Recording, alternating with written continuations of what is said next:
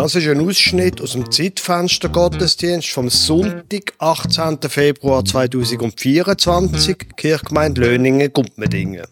Sie hören eine Lesung, Psalm 95, Vers 1 bis 7, vorgelesen von der Sonja Tanner. Dann hören Sie ein Anspiel von Dominik Schwaninger und der Sonja Tanner und am Schluss die Predigt von Thomas Stamm.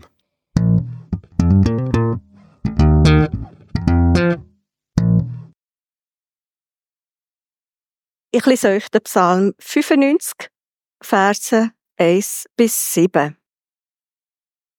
Öffnet euer Herz dem Reden Gottes. Kommt, lasst uns dem Herrn zujubeln, ihm laut unsere Freude zeigen, dem Fels, bei dem wir Rettung finden. Lasst uns voll Dank vor ihn treten, mit Liedern ihm unsere Freude zeigen. Denn der Herr ist ein großer Gott und ein großer König über alle Götter. Die tiefsten Abgründe der Erde, er hält sie in seiner Hand. Und die Gipfel der Berge, auch sie gehören ihm. Ihm gehört das Meer, er hat es ja geschaffen, und auch das Festland haben seine Hände gebildet. Kommt, wir wollen ihn anbeten und uns vor ihm niederwerfen. Wir wollen niederknien vor dem Herrn, der uns geschaffen hat. Denn er ist unser Gott und wir sind sein Volk, die Schafe auf seiner Weide, er leitet uns mit eigener Hand. Oh, ui, ui, ui, ui. Hä? Nein, das kann es nicht sein. Der hat mich gestreift. Mein schönes neues Auto. Ah, aber das ist jetzt so. Ja, also, so ist es nicht. Allerhöchstens ein kleines Kätzchen. Kratzer, Kratzer. Die, die hat mir ja fast die halbe Seite weggerissen. Das Auto ist noch an einem Totalschaden. Ja, jetzt aber gute Frau, das können Sie doch jetzt nicht so. Ja, sehen Sie das doch nicht so eng. Sie müssen da so ein bisschen entspannter sein. Das ist doch. Ja, das fordert jetzt ein bisschen Toleranz von Ihnen. Also, ich meine, es weg so einem Krebeli. Tolerant? Ich glaube, ich höre nicht gut. Das hat doch nichts mehr mit Toleranz zu tun. Natürlich hat das mit Toleranz zu tun. Schauen Sie, das ist wie letzte Woche, da bin ich mit meinem Auto auf einer geraden Straße, habe ich ein kleines Auto, also ja, es war ein Sportwagen, ein Porsche, leicht von hinten angeschubst. Also, ja, äh, die Heckklappe war verdruckt und das Glas ist auch gesprungen und der Automobilist, der hat sich auch so aufgeregt wie Sie. Ich verstehe das einfach nicht. Ich glaube, es würde uns gut tun, wenn wir da einfach ein bisschen entspannter und toleranter würden werden bei so Sachen. Ist doch nicht so schlimm. Ist das euer Ernst? Das macht ihr also öfters? Nein, nein, das Und nicht. redet dann noch von Toleranz? Sicher. Ich glaube, dir verwechselt Toleranz mit Toleranz. Alles ist toll. Nein, schauen Sie, es ist einfach so, unserer Gesellschaft würde es gut tun, wenn wir ein bisschen entspannter, ein bisschen grosszügiger, einfach ein bisschen chillter wären und eben toleranter. Wisst ihr, was ich denke? Ihr seid gegen euch über viel zu tolerant. Sicher nicht. Unserer Gesellschaft ging es viel besser, wenn sie nicht so verdammt tolerant wäre. Also, das ist jetzt ein harter Vorwurf gegen mich. Und so etwas kann ich auf keinen Fall tolerieren. Guten Morgen miteinander. Ich habe mich schambar gefreut auf den Gottesdienst heute Morgen. Einfach auch mit dem, mit dem ganzen Team, mit Musikern, mit Mesmer, mit dem Zeitfenster-Team. Einfach auch die Möglichkeit zu haben, miteinander so einen Gottesdienst zu feiern. Auch das in einer Gesellschaft, wo toleriert, dass wir so Gottesdienst feiern. Ich bin hm, froh um meine Gespöntli, ich bin froh ums Anspiel und äh, um die Möglichkeit, ein paar Gedanken auszutauschen zu dem total modernen Ausdruck Toleranz. Man hat den Eindruck in unserer Gesellschaft, es ging eigentlich nicht mehr ohne. Und dabei, zum ganz, ganz ehrlich zu sein, habe ich, haben auch wir vom Team so ein, ein leicht mulmiges Gefühl, wenn es genau um die Toleranz geht.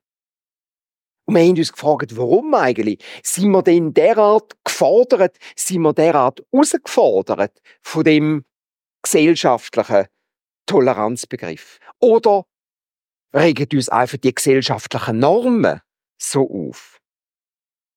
Und dabei ist es berechtigt, einfach einmal noch über die Sprache und über die Ausdrucksweise und über die Haltung nachzudenken, ohne dass gerade alles in Frage äh, gestellt wird. Der erste Punkt ist wirklich der mit der gesellschaftlichen Toleranz. Ohne die geht es offensichtlich nicht. Und sie ist gleich die, wo, ich zitiere meine Kollegin und zitiere damit auch den Peter Hane, wo sagt, wir wissen gar nicht mehr, wie man Toleranz schreibt. Eben idealerweise mit zwei L, weil wir haben eben das Gefühl, alles ist so toll und alles wird von uns so akzeptiert.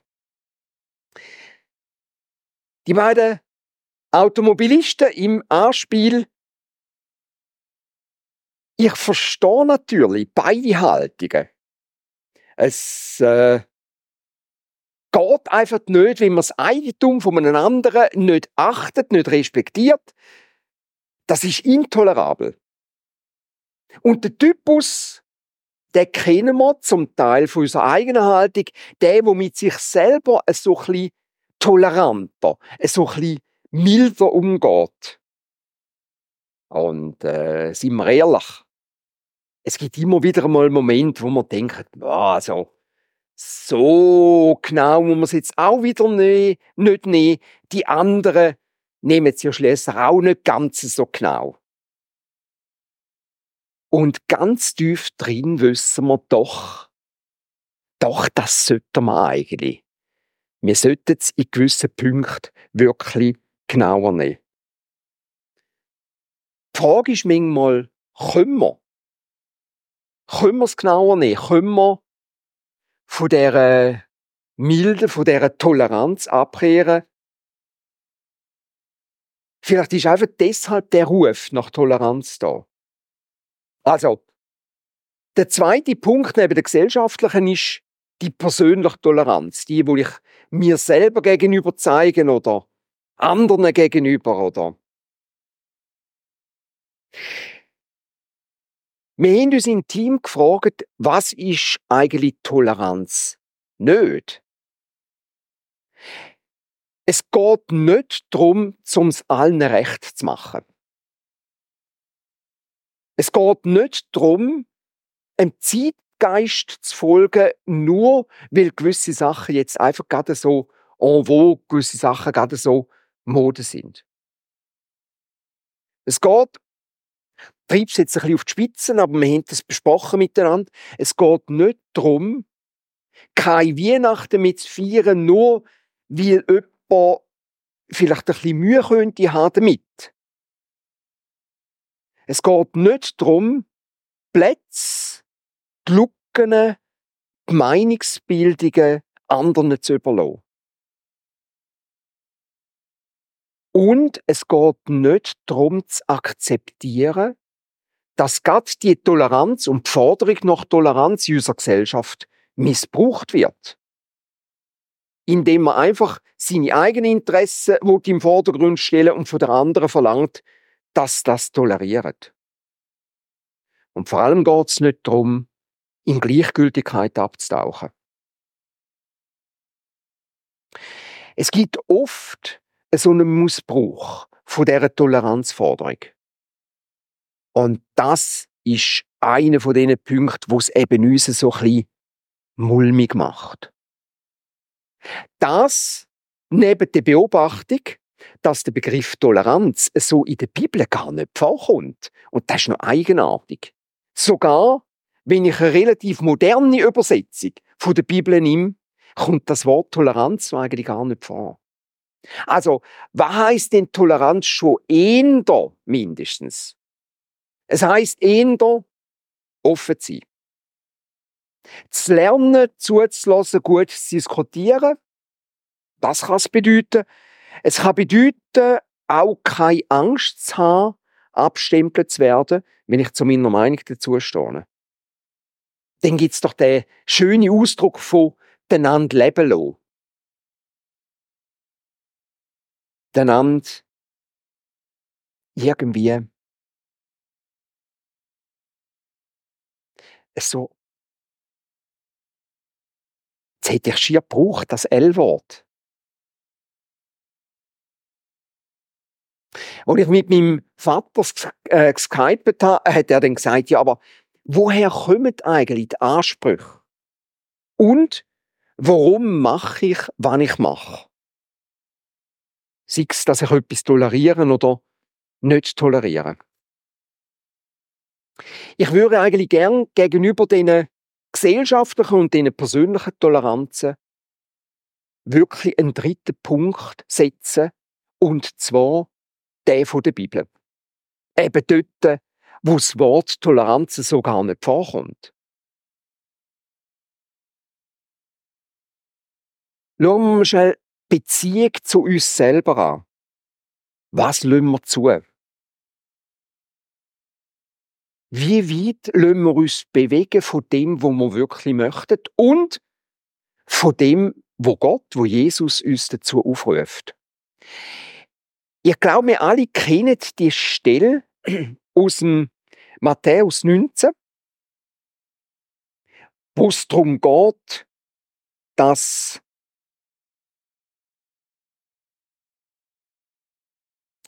ein junger Mann mit der Frage zu Jesus kommt und sagt, Herr, was muss ich machen, um das ewige Leben überzukommen? Was muss ich Gutes tun?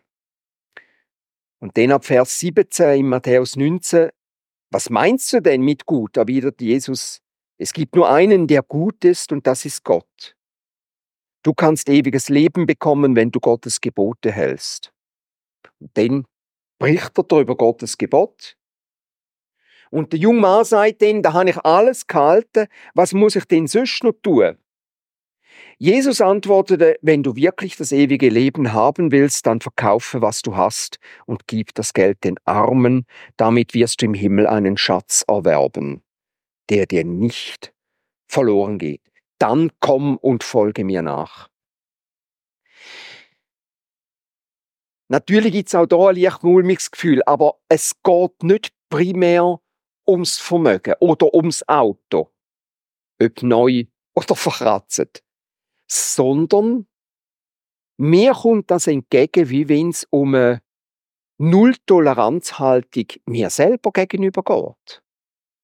Bin ich wirklich bereit,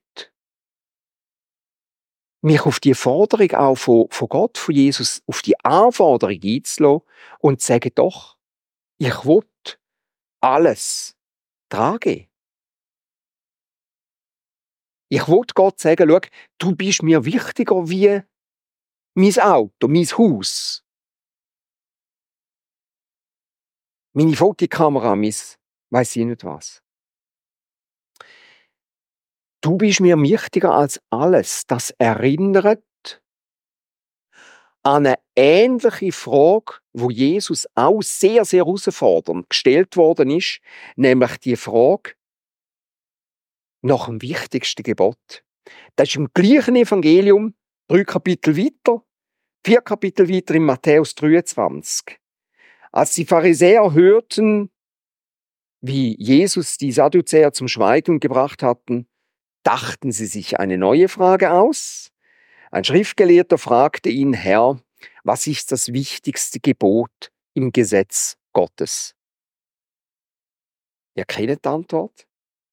Jesus antwortete ihm, liebe Gott, den Herrn von ganzem Herzen, mit ganzer Hingabe und mit deinem ganzen Verstand. Das ist das erste und wichtigste Gebot.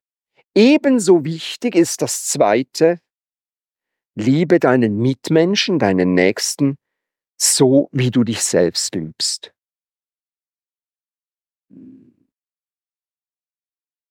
Ganze Hingabe, nichts zurückhalten, null Toleranz, das ist dann schon sehr, sehr anspruchsvoll.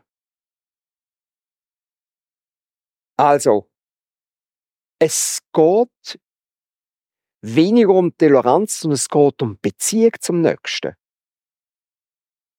Es geht aber so ein bisschen in die Richtung, wo der Lukas letzten Sonntag schon darüber predigt hat. Und wir haben das nicht abgesprochen. Es geht um den Nächsten und das Verhältnis zum Nächsten, der wirklich, jetzt kommt es eben gleich das L-Wort, der wirklich zu lieben, das Gebot ist offensichtlich am anderen, Gott von ganzem Herzen zu lieben, dem gleich. Es geht um Liebe. Es geht um Bereitschaft, den anderen höher zu achten wie mich selber. Es geht um die Aufforderung für eine Ehe, für eine Beziehung, für eine Freundschaft, für eine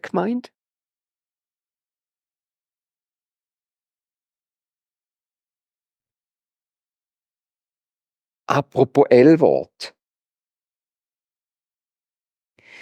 Im Johannes inne steht,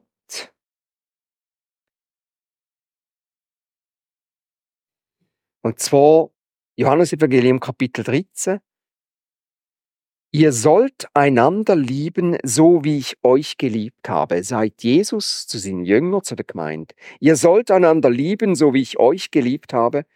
An eurer Liebe füreinander wird die Welt erkennen, dass ihr meine Jünger seid dass ihr zu mir gehört, dass ihr mir nachfolgt. Aber den anderen zu lieben, wirklich so bedingungslos, muss ich sagen, ich, ich komme an Grenzen. Es gibt Momente, wo ich sage, da kann ich gar nicht so, dass ich glaube, dass es Gott weiß. Dass er gleichzeitig mit der Forderung, es geht um viel mehr als nur um Toleranz. Es geht wirklich um die Hingabe und die Liebe Gott gegenüber und den anderen gegenüber. Dass er auch weiß, wie begrenzt das wir sind. Drum ist er Mensch geworden, drum hat er nichts zurückgehalten, drum hat Jesus alles hingegeben, drum ist er den Weg gegangen bis zum Schluss.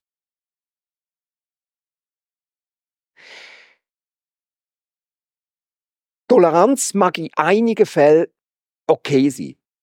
Es kommt mir sich ein bisschen vor wie in meinem ganz alten Auto, wo manchmal einfach das so ein bisschen aufs Notprogramm gegangen ist und wo ich gedacht habe, hm, funktioniert nicht optimal, aber es läuft einigermaßen. Etwa so kommt mir Toleranz vor. Aber die Liebe, da ist viel, viel größer. Und ganz ehrlich, da, wo ich am Anfang gesagt habe, ich bin froh, dass wir unsere Gottesdienste auch dürfen feiern, feiern in einer Gesellschaft, wo das toleriert. Eigentlich ist mir lieber, wenn das eine Gesellschaft respektiert, dass wir uns treffen und offen ist, wie wir auch eine Offenheit haben der Gesellschaft gegenüber. Das ist mir viel wertvoller, viel wichtiger.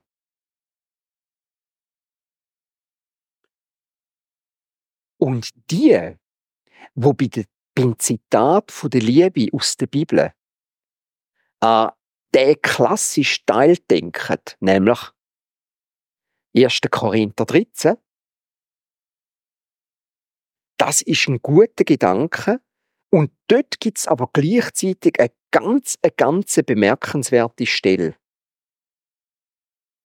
etwa ab Vers 5, 1. Korinther, Liebe ist weder verletzend noch auf sich selbst bedacht, weder reizbar noch nachtragend. Uh, da habe ich noch einen Haufen zu lernen. Liebe freut sich nicht am Unrecht, sondern freut sich, wenn die Wahrheit siegt. Die Liebe erträgt alles, sie glaubt alles, sie hofft alles und hält allem stand. erträgt alles. Oder in einer anderen Übersetzung, sie duldet alles, wie es in der Luther-Übersetzung heißt. Duldet alles, erträgt alles. Ja, da ist doch die Freiheit vom Übersetzer. Man könnte doch genauso schreiben, toleriert alles. Nein, das ist nicht das Gleiche. Dulden ertragen bedeutet, mit allen meinen Macken. Und so, so schwach, dass ich in diesem Moment bin, und glaube aber, das ist nicht geheuchelt, so schwach ich in diesem Moment bin, ich bin darauf angewiesen, dass ich geliebt werde mit meinen Macken. Und das ist mehr als einfach nur tolerieren. Und die Bedeutung, einander so zu lieben, wie wir sind, so wie Jesus uns liebt, der, wo alles, alles hingegeben hat,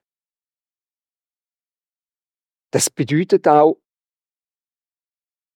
es vertreibt, dass ich halt meine Macke habe.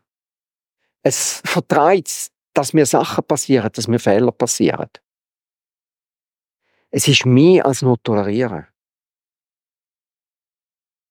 Ich merke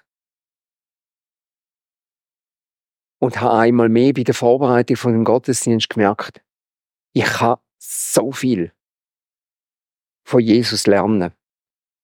So viel mehr als Toleranz. Amen.